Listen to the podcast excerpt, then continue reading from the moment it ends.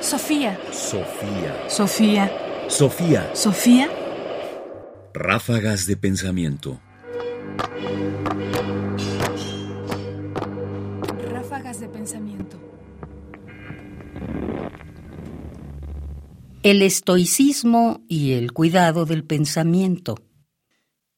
A lo mejor te has levantado una mañana convencido de que tu vida es un desastre, que todo está mal, que el destino no te sonríe, que hay miles de trabas que se anteponen ante ti.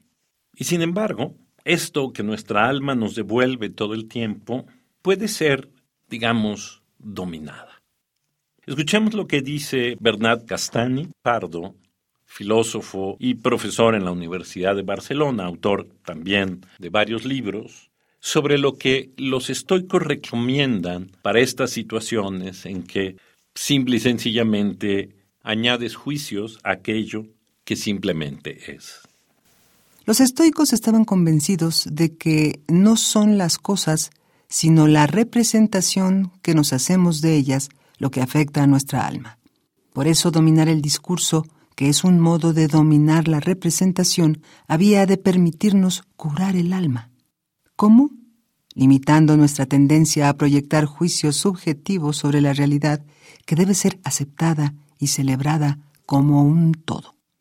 Si me rompo una pierna, sufriré un dolor necesario que no puedo evitar, pero solo depende de mí añadir o no ese dolor evitable que surge de proyectar un juicio sobre esta situación. Todo me sale mal. El mundo es injusto. Dios está enfadado conmigo. También debemos bloquear la tendencia de proyectar sobre los placeres naturales como que son pecaminosos, superfluos, banales o inútiles. La realidad no debe ser enjuiciada, solo debe ser aceptada como justa y necesaria. Pero, ¿eso no es ya un juicio sobre la realidad? Bernat Castani Prado, una filosofía del miedo. Como escuchamos, el estoicismo es básicamente una forma de tratar de dominar lo que pensamos, de ponerle un cierto orden a la forma en que nos representamos las cosas, de tal manera que no añadamos a la realidad nada que no esté ahí.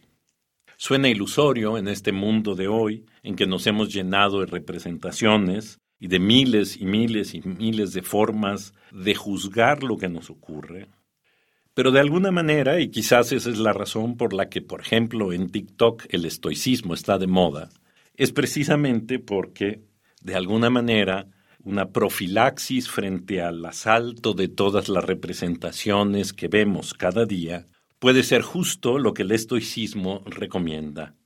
Cuida aquello que piensas. Sofía. Sofía. Sofía. Sofía. Sofía. Radio UNAM presentó Ráfagas de Pensamiento. Más información en la página ernestopriani.com. Busca el podcast en www.radiopodcast.unam.mx diagonal podcast. Comentarios: Ernesto Priani Saizó. Producción: Ignacio Bazán Estrada. Sofía. Sofía. Sofía. Sofía.